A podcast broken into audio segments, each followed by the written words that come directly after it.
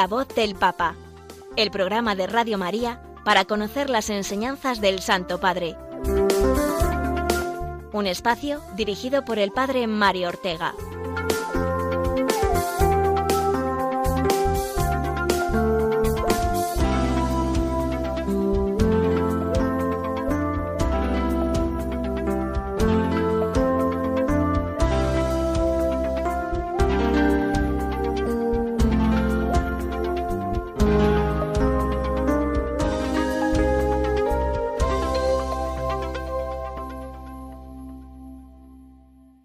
Buenos días, amigos oyentes de Radio María. A esta hora de la mañana del martes nos volvemos a dar cita una semana más para escuchar la voz del Papa, las enseñanzas que el Santo Padre nos ha dirigido y que acogemos con agradecimiento, con espíritu de fe y comunión eclesial con el sucesor de Pedro. En este mes de enero, esa voz del Papa la están escuchando de primera mano nuestros pastores, nuestros obispos, ya que todos ellos, los obispos españoles, ya comenzaron en diciembre, están realizando la visita ad limina, que realizan cada cinco años con el fin de manifestar su comunión con la sede de Roma, lugar del martirio de los apóstoles Pedro y Pablo. Ad limina apostolorum quiere decir al lugar, a los templos de los santos apóstoles. Esta expresión de comunión eclesial y fraterna entre los obispos con el vicario de Cristo es además la ocasión que tienen de compartir con el Papa la situación de sus respectivas diócesis y recibir de éste la confirmación en la fe y en la misión apostólica a ellos encomendada. Ayer comenzaron esta visita los obispos de las provincias eclesiásticas de Granada, Sevilla y Mérida Badajoz, mientras que la semana pasada lo hicieron los de Barcelona, Valencia y Tarragona. El cardenal Juan José Omella, presidente de la Conferencia Episcopal, manifestó su testimonio personal tras su encuentro con el pontífice. Yo en el Papa percibo dos cosas, dijo una visión muy profunda, de fe, que me anima mucho, siempre hay esperanza, hay árboles secos que caen, pero también hay brotes verdes que salen, el Papa, con sus gestos, sabe transmitir esa esperanza. En segundo lugar, el buen humor. Aunque haya dificultades, él no lo pierde. Eso a mí me invita a seguir su ejemplo y ser persona de esperanza y transmitirla. Estas fueron las palabras del cardenal Omeya hablando sobre el Papa. Pues bien, encomendamos hoy especialmente a nuestros obispos para que la voz del Papa suponga para ellos efectivamente un impulso renovado para el bien de toda la Iglesia en España. Nosotros vamos a hablar de lo que el Papa nos dijo esta semana a todos los fieles y como siempre empezaremos por la catequesis de la audiencia del pasado miércoles, en la que siguió hablándonos de San José, concretamente de su profesión de carpintero y por tanto su condición de trabajador. Después nos haremos eco de las palabras del Santo Padre durante el rezo del Ángelus del domingo y el comentario que hizo del Evangelio que tocaba, el de las bodas de Caná. Y finalmente retomaremos el comentario a los grandes documentos del Papa Francisco, en el punto donde nos quedamos antes del paréntesis navideño, que fue el capítulo segundo de la encíclica Laudato Si'. Antes preparamos nuestro corazón para la escucha de la voz del Papa, orando por él y por su ministerio como pastor de toda la Iglesia.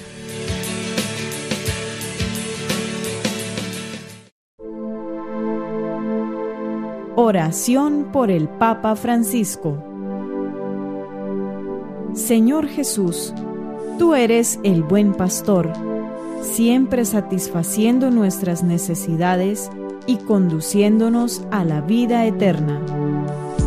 Te damos gracias por el Papa Francisco, tu vicario en la tierra, siervo de los siervos de Dios. Dale santidad y fuerza para llevar a cabo su misión y que sea para el mundo un signo de tu amor y una clara voz de verdad, de justicia y de la santidad de la vida humana que todo lo que diga y haga nos acerque más a ti, que vives y reinas por los siglos de los siglos. Amén.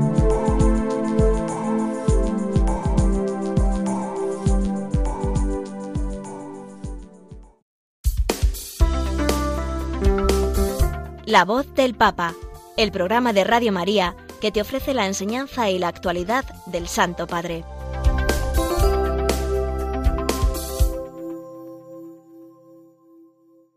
Continúa el ciclo de catequesis del Papa Francisco sobre la figura de San José, y cada uno de los aspectos del Santo Esposo de María sirven al pontífice para asomarse cada semana a algún gran tema espiritual, doctrinal o social, como ha sido el caso de la catequesis ofrecida el pasado miércoles. San José como trabajador. El Santo Padre comenzó por definir bien el oficio de San José.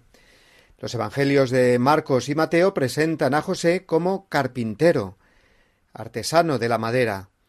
La palabra griega es tecton, que significaba trabajador de la madera, tanto a nivel artesanal como dedicado a la construcción. Así que parece claro, señaló el Papa, que San José era más que un carpintero. Su trabajo tenía también mucho que ver con el de albañil. Escuchamos cómo lo dijo el Papa. El eh, término griego tecton, usado para indicar el trabajo de José, ha sido traducido de varias maneras.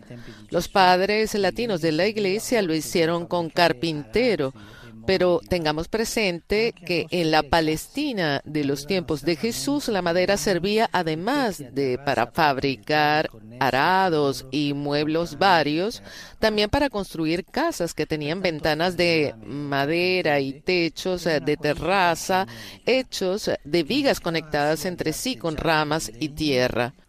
En cualquier caso, continuó el Papa, el de San José era un oficio humilde y duro que conllevaba manejar materiales pesados, madera, hierro, piedra, un oficio que además económicamente no daba para grandes comodidades, más bien, como vemos en los relatos de la infancia de Jesús, la Sagrada Familia era pobre. Y esta pobreza, que se identifica con la profesión de San José, está claramente en continuidad con toda la revelación del misterio de la Encarnación. El Hijo de Dios, que se hace pobre para enriquecernos con su vida. Así, Jesús adolescente aprendió este oficio de artesano en construcciones pequeñas y grandes. Precisamente era conocido por sus paisanos como el hijo del carpintero. El Papa Francisco recordó, en el resumen que hizo a los fieles polacos presentes en la audiencia, que San Juan Pablo II ya se había referido en muchas ocasiones a esta condición trabajadora de José y de Jesús, concretamente con estas palabras que repitió Francisco. Gracias al banco de trabajo en el que ejerció su oficio con Jesús, José acercó el trabajo humano al misterio de la redención. Y es que eh, San Juan Pablo II, trabajador también él, durante un periodo de su juventud en una cantera, trató este tema tanto en su carta sobre San José, la titulada Redentoris Custos, como más extensamente aún en su encíclica Laboren Exercens sobre el trabajo. En esa encíclica social el santo Papa polaco afirmaba lo siguiente Jesús no solamente lo anunciaba, sino que ante todo cumplía con el trabajo el Evangelio confiado a él, la palabra de la sabiduría eterna. Por consiguiente, esto era también el Evangelio del trabajo, pues el que lo proclamaba él mismo era hombre de trabajo, del trabajo artesano, al igual que José de Nazaret. Esto lo leemos en la encíclica de San Juan Pablo II, Labor en Exercens número 26. En la vida oculta de Jesús, trabajando con San José y luego sin él, encontramos pues los elementos para una verdadera espiritualidad del trabajo. En primer lugar, por ser el trabajo una participación en la obra del Creador. Es verdad que con la irrupción del pecado en el mundo, Dios dijo que el hombre tendría que ganar el pan con el sudor de su frente. Pero también es verdad que al principio Dios creó al hombre para hacerlo partícipe de su obra creadora, trabajando con él. Una creación que puso en sus manos con el encargo de hacerla crecer y fructificar. Pero es que además, más importante aún, por el misterio redentor de Cristo, el trabajo se convierte en un medio de santificación y de caridad. Seguimos en este paréntesis entre papas que estamos haciendo con esta afirmación de la encíclica Labor en Exercens de Juan Pablo II. Dice así El sudor y la fatiga que el trabajo necesariamente lleva en la condición actual de la humanidad ofrecen al cristiano y a cada hombre que ha sido llamado a seguir a Cristo la posibilidad de participar en el amor a la obra que Cristo ha venido a realizar. Esta obra de salvación se ha realizado a través del sufrimiento y de la muerte de cruz. Soportando la fatiga del trabajo en unión con Cristo crucificado por nosotros, el hombre colabora en cierto modo con el Hijo de Dios en la redención de la humanidad. Se muestra verdadero discípulo de Jesús, llevando a su vez la cruz de cada día en la actividad que ha sido llamado a realizar. Este párrafo se encuentra en Labor en Exercens número 27. Qué maravilla, ¿verdad? Considerar así el trabajo como una participación en la creación de Dios Padre y en la redención de Jesucristo por el mundo. Pues bien, partiendo de la consideración de la dureza del trabajo de San José, el Papa Francisco recordó a las personas que trabajan en minas o en ciertas fábricas, dijo, y también se refirió a todos aquellos con una situación laboral muy precaria, eh, tanto a los desempleados, por supuesto, como también a los que trabajan pero con sueldos muy bajos, o en negro, o sin seguros sanitarios, también en los niños obligados a trabajar, dijo. El Santo Padre recordó la intrínseca relación que hay entre el trabajo y la dignidad de la persona, el trabajo dignifica a la persona humana, y las personas desempleadas están en una situación que no permite desarrollar, por lo tanto, eh, su verdadera dignidad humana. Escuchemos de nuevo al Papa Francisco con la traducción simultánea. Pero pienso también en quién está sin trabajo. ¿Cuántas personas van a tocar las puertas de las fábricas, de las empresas? hay algo que yo pueda hacer, hay trabajo, no, no hay. La falta del trabajo. Pienso en los que se sienten justamente heridos en su dignidad porque no encuentran un trabajo.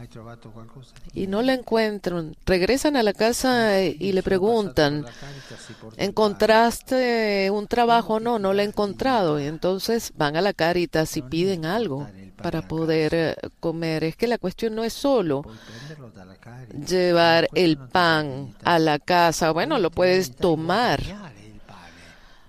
ir a la Caritas y, y, agarrarlo y tomarlo allí. En cambio, no. O sea, es eh, trabajar, es ganarse el pan con el trabajo. La capacidad de trabajar para ganarse el pan y esto pasa en muchas naciones y en varios continentes. Hay que darle a todos la posibilidad de ganar el pan, porque es esto lo que da la dignidad. Es algo importante que da el trabajo. Muchos jóvenes, muchos padres y muchas madres viven el drama de no tener un trabajo que les permita vivir serenamente. Viven al día y muchas veces la búsqueda se vuelve tan dramática que les lleva hasta el punto de perder toda esperanza y deseo de vida.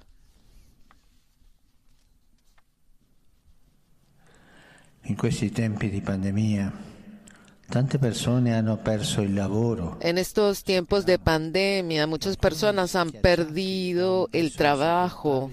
Lo sabemos, y algunos, aplastados por el peso insoportable de esto, han llegado al punto de quitarse la vida.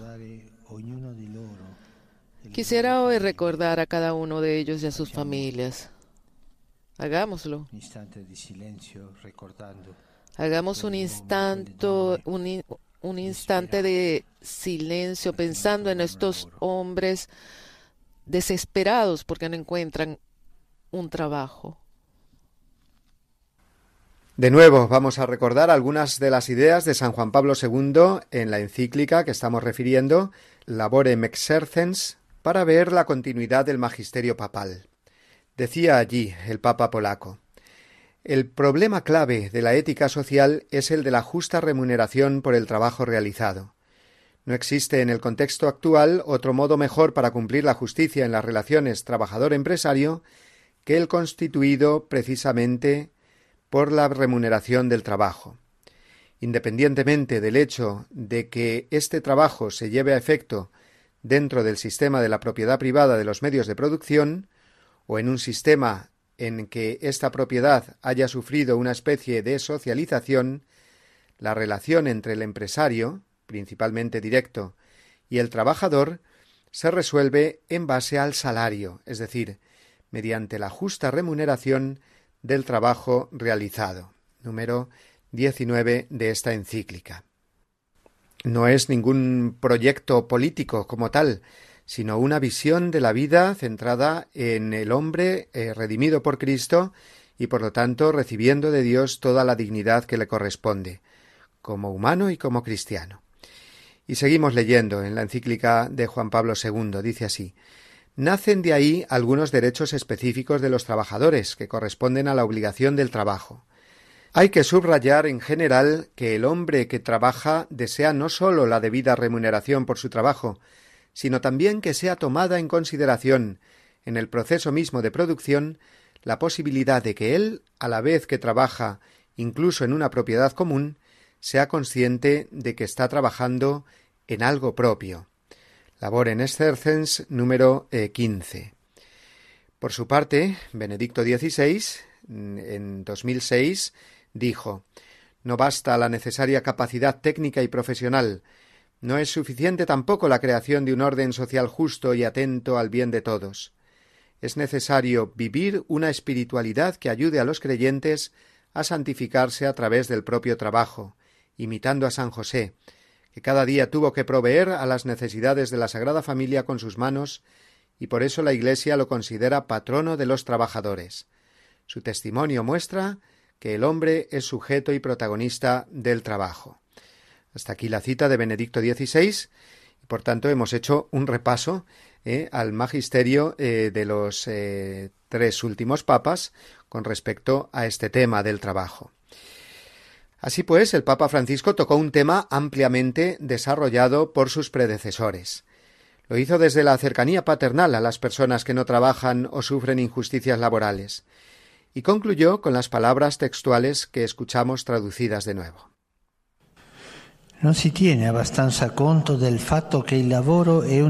No se tiene lo suficientemente en cuenta el hecho de que el trabajo es un componente esencial en la vida humana y también en el camino de santificación.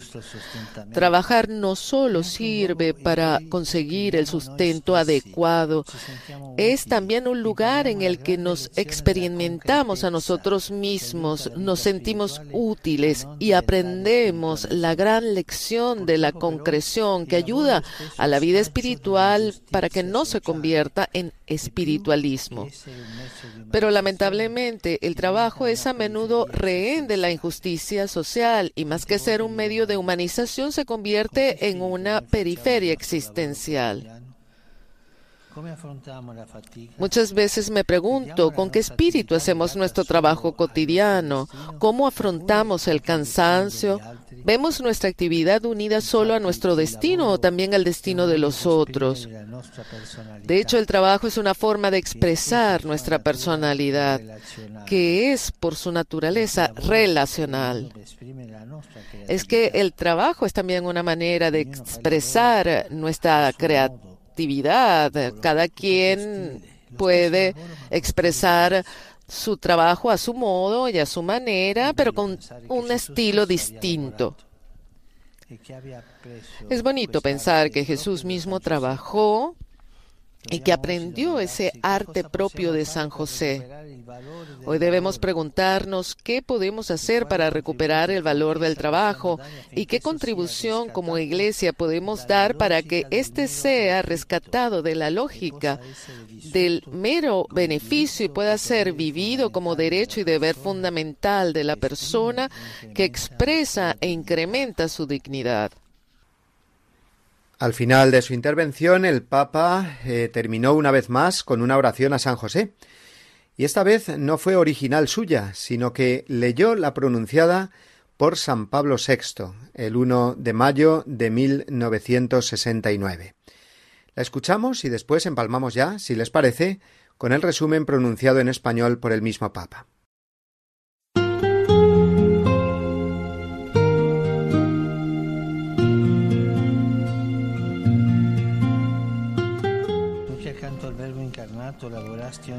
Oh San José, patrón de la Iglesia, tú que junto con el Verbo encarnado trabajaste cada día para ganarte el pan, encontrando en él la fuerza de vivir y trabajar, tú que has sentido la inquietud del mañana, la amargura de la pobreza, la precariedad del trabajo, tú que muestras hoy el ejemplo de tu figura humilde delante de los hombres, pero grandísima delante de Dios, Protege a los trabajadores en su dura existencia diaria, defiéndolos del desaliento, de la revuelta negadora, como de la tentación del hedonismo y custodia la paz del mundo, esa paz que es la única que puede garantizar el desarrollo de todos los pueblos. Amén.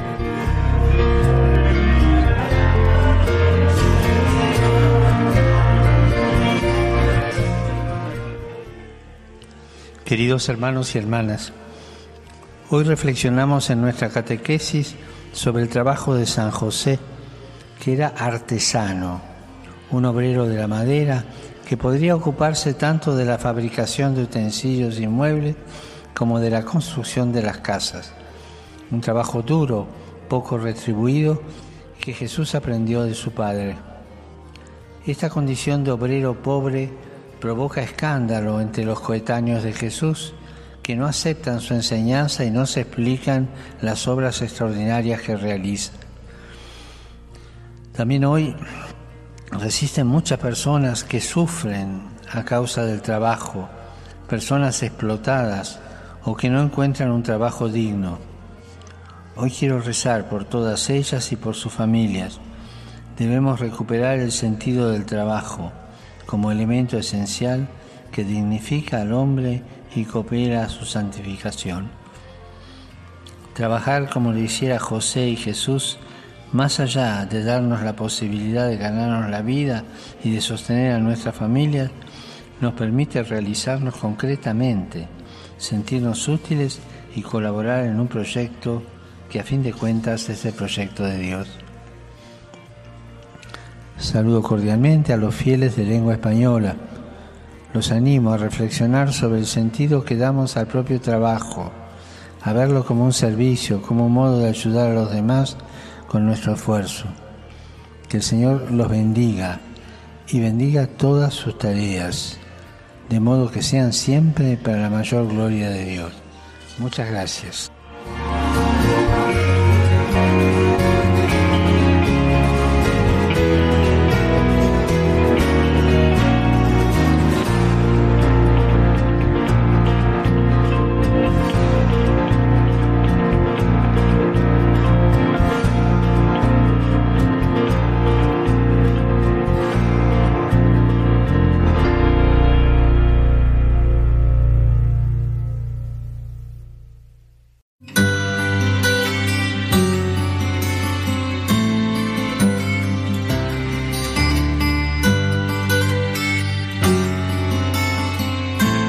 El Señor hizo de Simón, al que dio el nombre de Pedro, y solamente de él, la piedra de su iglesia.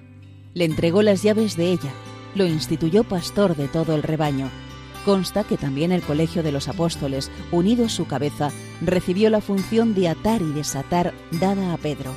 Este oficio pastoral de Pedro y de los demás apóstoles pertenece a los cimientos de la Iglesia. Se continúa por los obispos bajo el primado del Papa. Catecismo de la Iglesia Católica, número 881.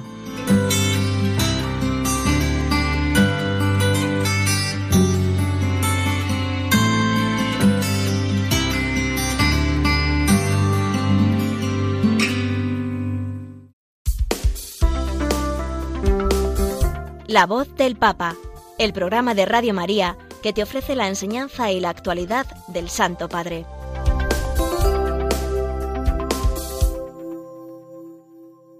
El Santo Padre comentó durante el rezo del Ángelus del pasado domingo el episodio de las bodas de Caná, que era, como recordamos, el Evangelio de la liturgia dominical. Se trata del primero de los signos de Jesús con el cual manifestó su gloria.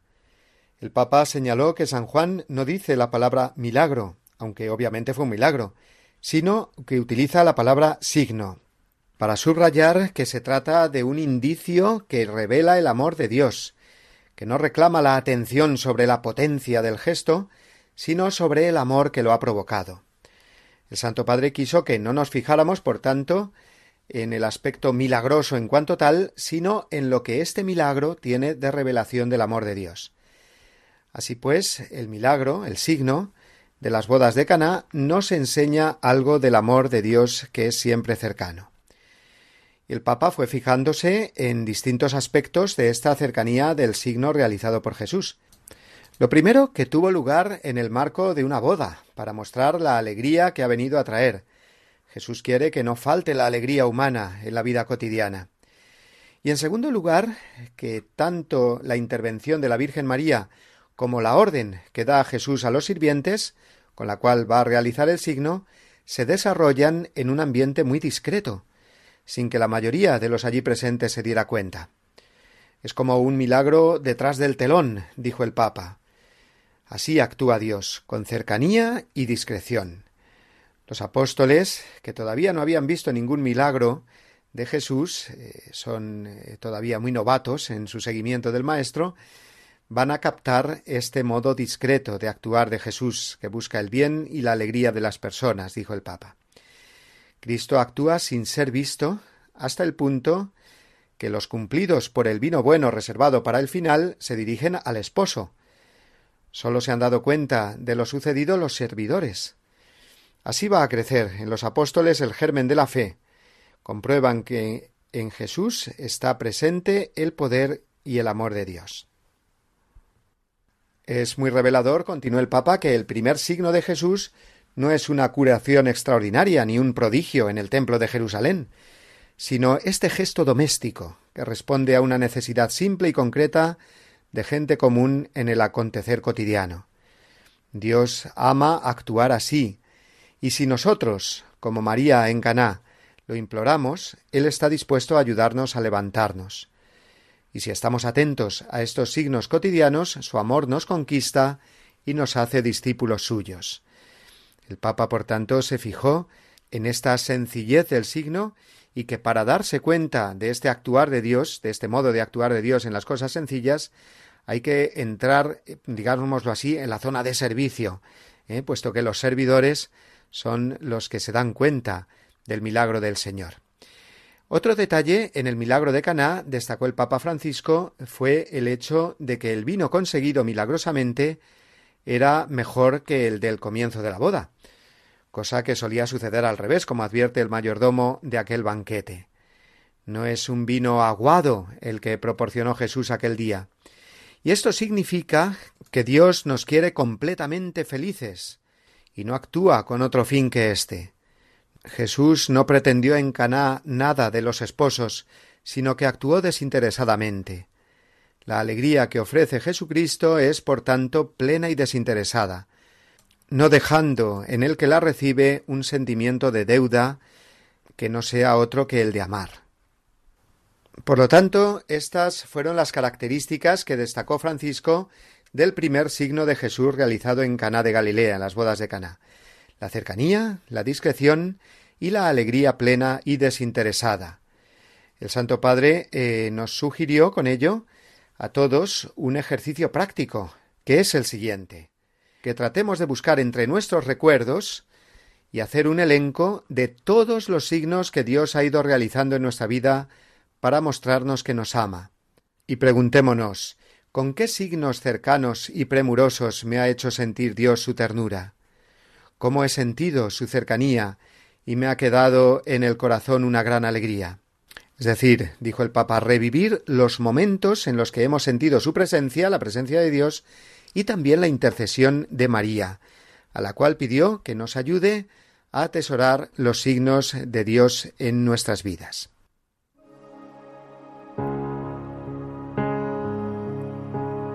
Pues bien, con esta enseñanza del Papa en torno al milagro de las bodas de Caná, vamos a escuchar, si les parece, una canción que habla de los detalles que el Señor ha tenido con nosotros, con cada uno de nosotros. Es la famosa canción de Brotes de Olivo que escuchamos a continuación.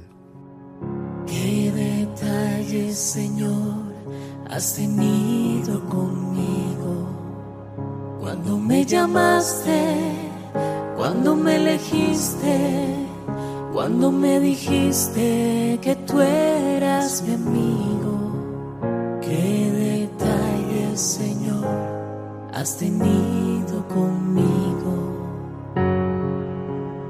Te acercaste a mi puerta y pronunciaste mi nombre. Yo temblando te dije, aquí estoy, Señor. Hablaste de un reino, de un tesoro escondido, de un mensaje fraterno que encendió mi ilusión. Qué detalles, Señor, has tenido conmigo cuando me llamaste cuando me elegiste, cuando me dijiste que tú eras mi amigo, qué detalles, Señor, has tenido conmigo. Yo dejé casa y pueblo por seguir tu aventura.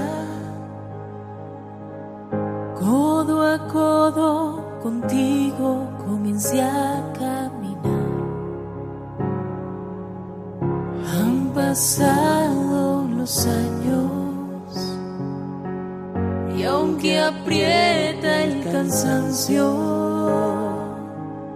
paso a paso te sigo sin mirar hacia atrás. Qué detalles, Señor, has tenido conmigo cuando me llamaste cuando me elegiste, cuando me dijiste que tú eras mi amigo, qué detalles, Señor, has tenido conmigo. Qué alegría yo siento cuando digo tu nombre. Que sosiego me inunda cuando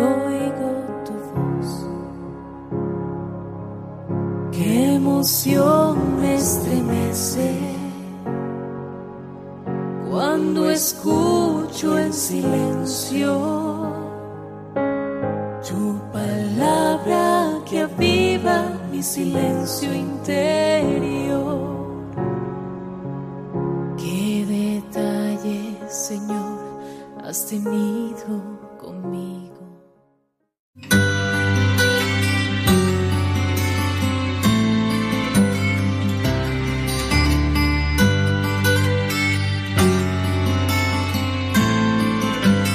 El sumo pontífice, obispo de Roma y sucesor de San Pedro, es el principio y fundamento perpetuo y visible de unidad tanto de los obispos como de la muchedumbre de los fieles.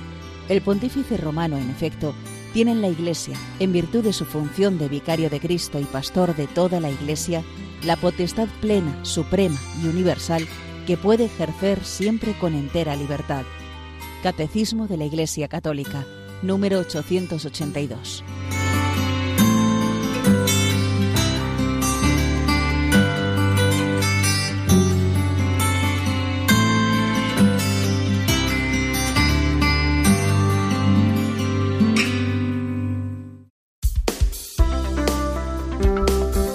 La voz del Papa, el programa de Radio María que te ofrece la enseñanza y la actualidad del Santo Padre.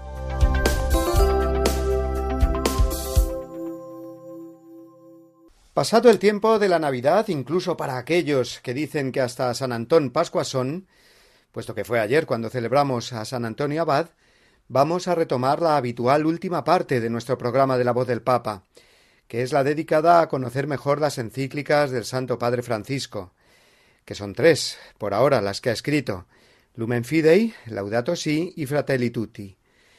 Nos quedamos, si recuerdan, en el segundo capítulo de la Laudato Si, la encíclica dedicada a la ecología, que es un tema que no está ni mucho menos apartado de las cuestiones doctrinales, puesto que pertenece a la doctrina social de la Iglesia, como tampoco está apartado de nuestro camino de santidad, ya que es voluntad expresa de Dios, ya desde el libro del Génesis, que cuidemos y hagamos fructificar los dones de la naturaleza como una continuación de su obra creadora.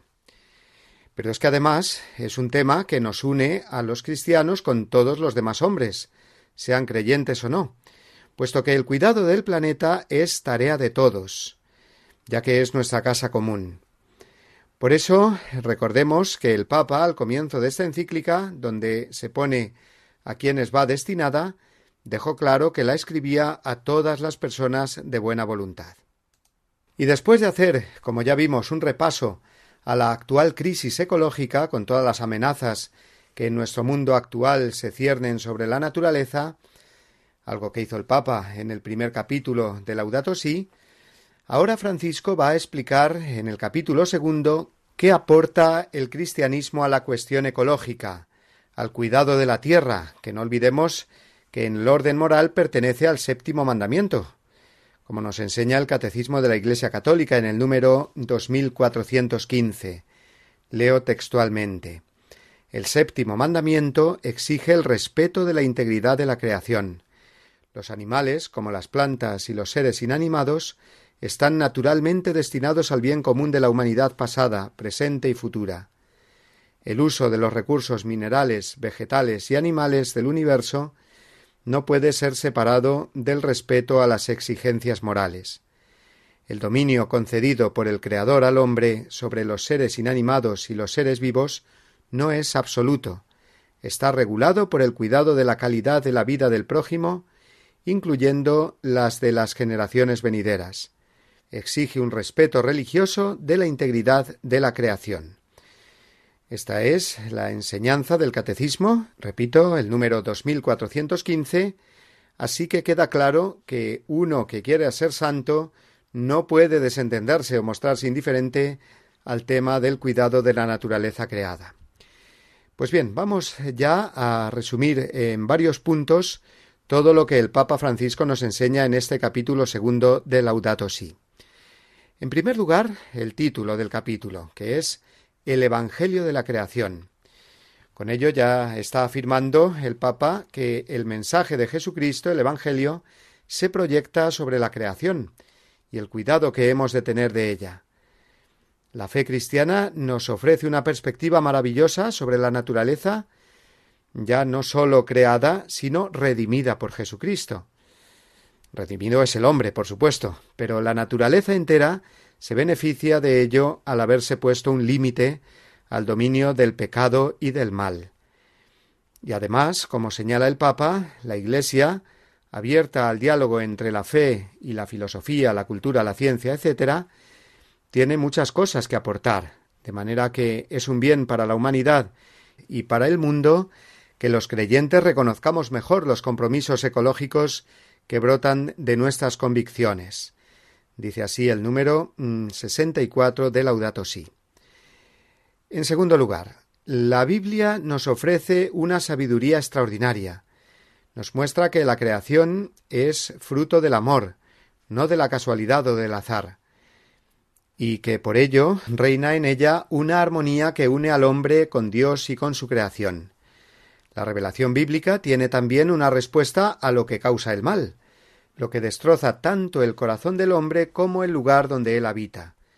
Esta causa no es otra que el pecado, que lleva a un abuso por parte del hombre de todos los dones que Dios le ha hecho.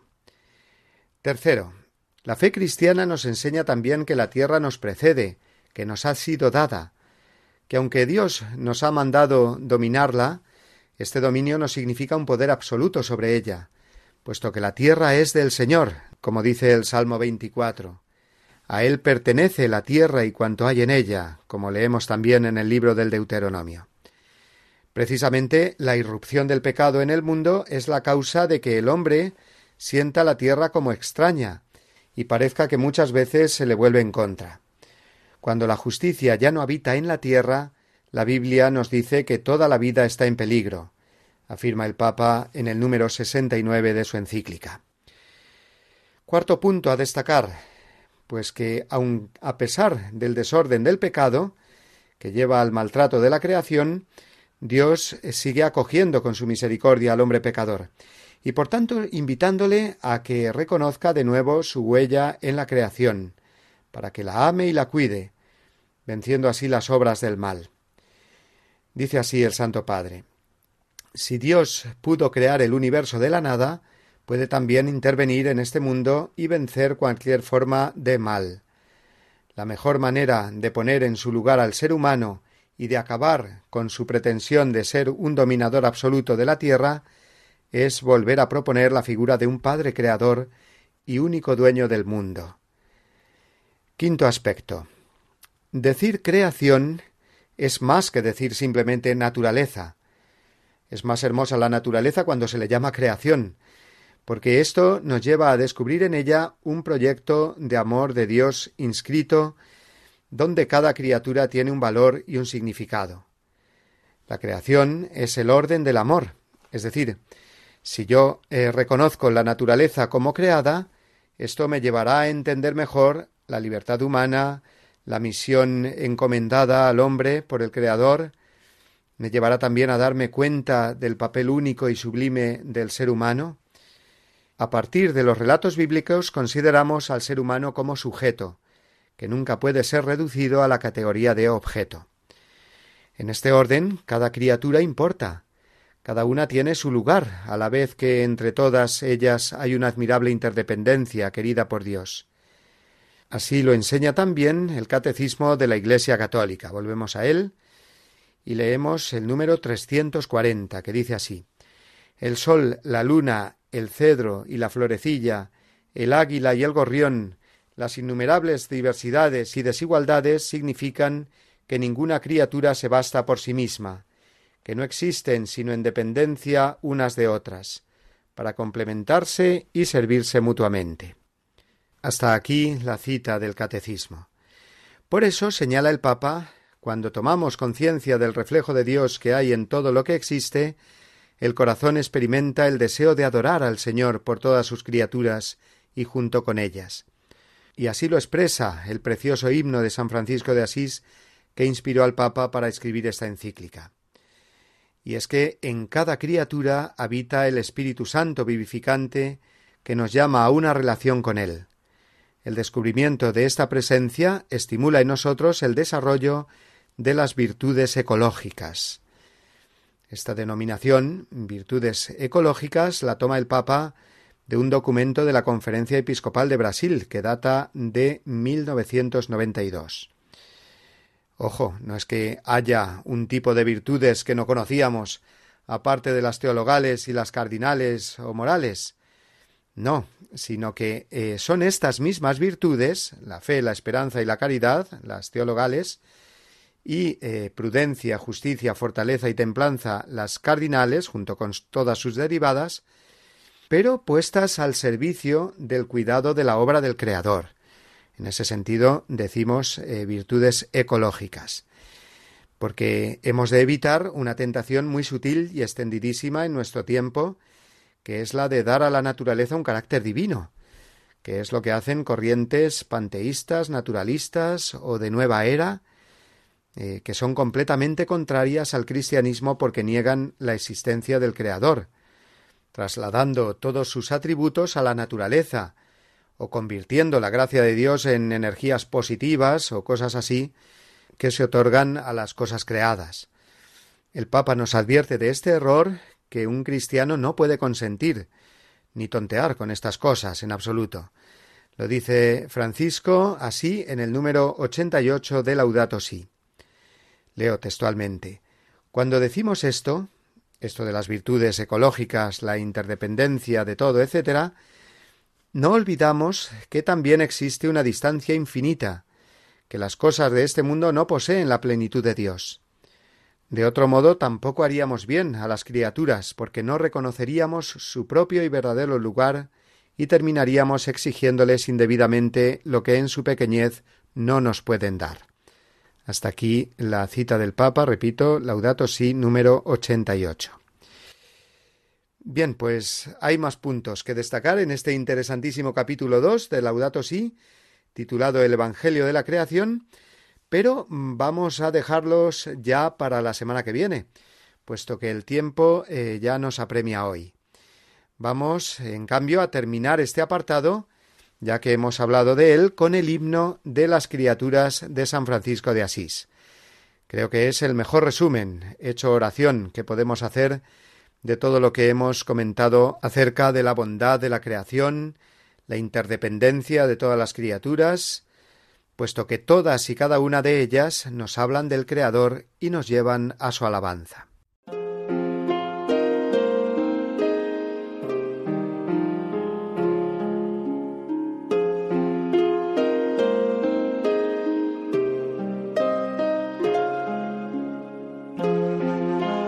Omnipotente, altísimo, bondadoso Señor, tuyas son la alabanza, la gloria y el honor.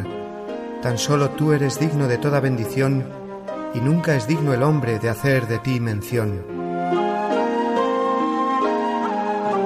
Loado seas por toda criatura, mi Señor, y en especial loado por el hermano Sol, que alumbra y abre el día, y es bello en su esplendor, y lleva por los cielos noticia de su autor. Loado seas por toda criatura, mi Señor, y en especial loado por el hermano Sol, que alumbra y abre el día, y es bello en su esplendor, y lleva por los cielos noticia de su autor. Y por la hermana luna, de blanca luz menor, y las estrellas claras que tu poder creó, tan limpias, tan hermosas, tan vivas como son, y brillan por los cielos, loado mi Señor. Por la hermana agua, preciosa en su candor, que es útil, casta, humilde, loado mi Señor. Y por el hermano fuego, que alumbra al irse el sol, y es fuerte, hermoso, alegre, loado mi Señor. Y por la hermana tierra, que es toda bendición, la hermana madre tierra, que da en toda ocasión las hierbas y los frutos y flores de color, y nos sustenta y rige, loado mi Señor.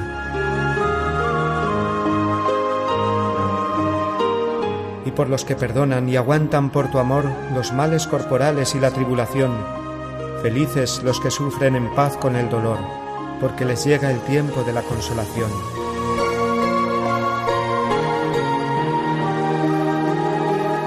Y por la hermana muerte, loado mi Señor, ningún viviente escapa de su persecución Ay, si en pecado grave sorprende al pecador, dichosos los que cumplen la voluntad de Dios.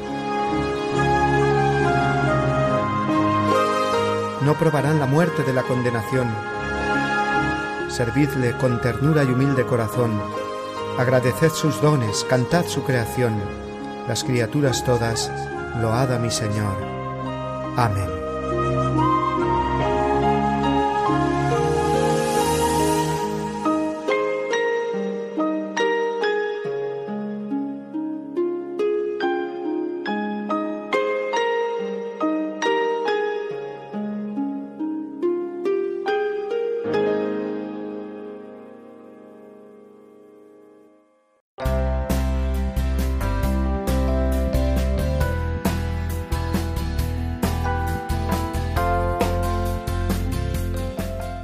Pocos minutos nos separan ya de las 12 de la mañana, de la hora del Ángelus, que rezamos todos los días uniéndonos al Padre Luis Fernando de Prada y a todos los periodistas y voluntarios que se encuentran en la pequeña capilla de los estudios de Radio María en Madrid. Se nos ha pasado muy veloz esta hora de escucha y reflexión en torno a la voz del Papa, que hemos escuchado al hilo de sus intervenciones en la catequesis del miércoles pasado hablándonos de San José, trabajador, y recordando a todas las personas con situaciones laborales precarias o dramáticas. También hemos acogido esa propuesta que nos hizo el Papa durante el Ángelus del domingo de recordar eh, los signos claros de Dios en nuestras propias vidas, mostrándonos su cercanía y salvación, así como lo mostró a través del signo de las bodas de Caná, y finalmente hemos concluido con el comentario a la encíclica Laudato Si, concretamente el capítulo segundo, que no hemos podido terminar porque es muy denso y lo haremos Dios mediante la semana que viene. Recordemos junto con el Papa Francisco que hoy comienza el octavario de oración por la unidad de los cristianos, al que el Santo Padre siempre dedica varios discursos y la humilía de la celebración el día conclusivo, que será el próximo 25 de enero, fiesta de la conversión del apóstol San Pablo.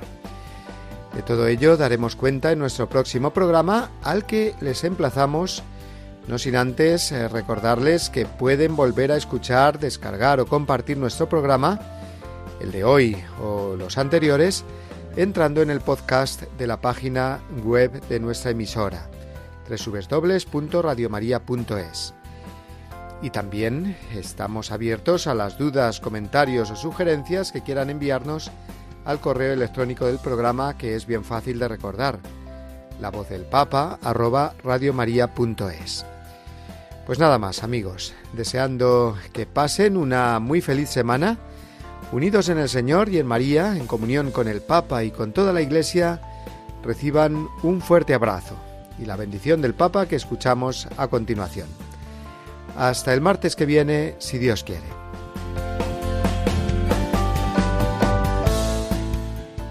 Les deseo lo mejor, que Dios los bendiga y no se olviden de rezar por mí. Gracias.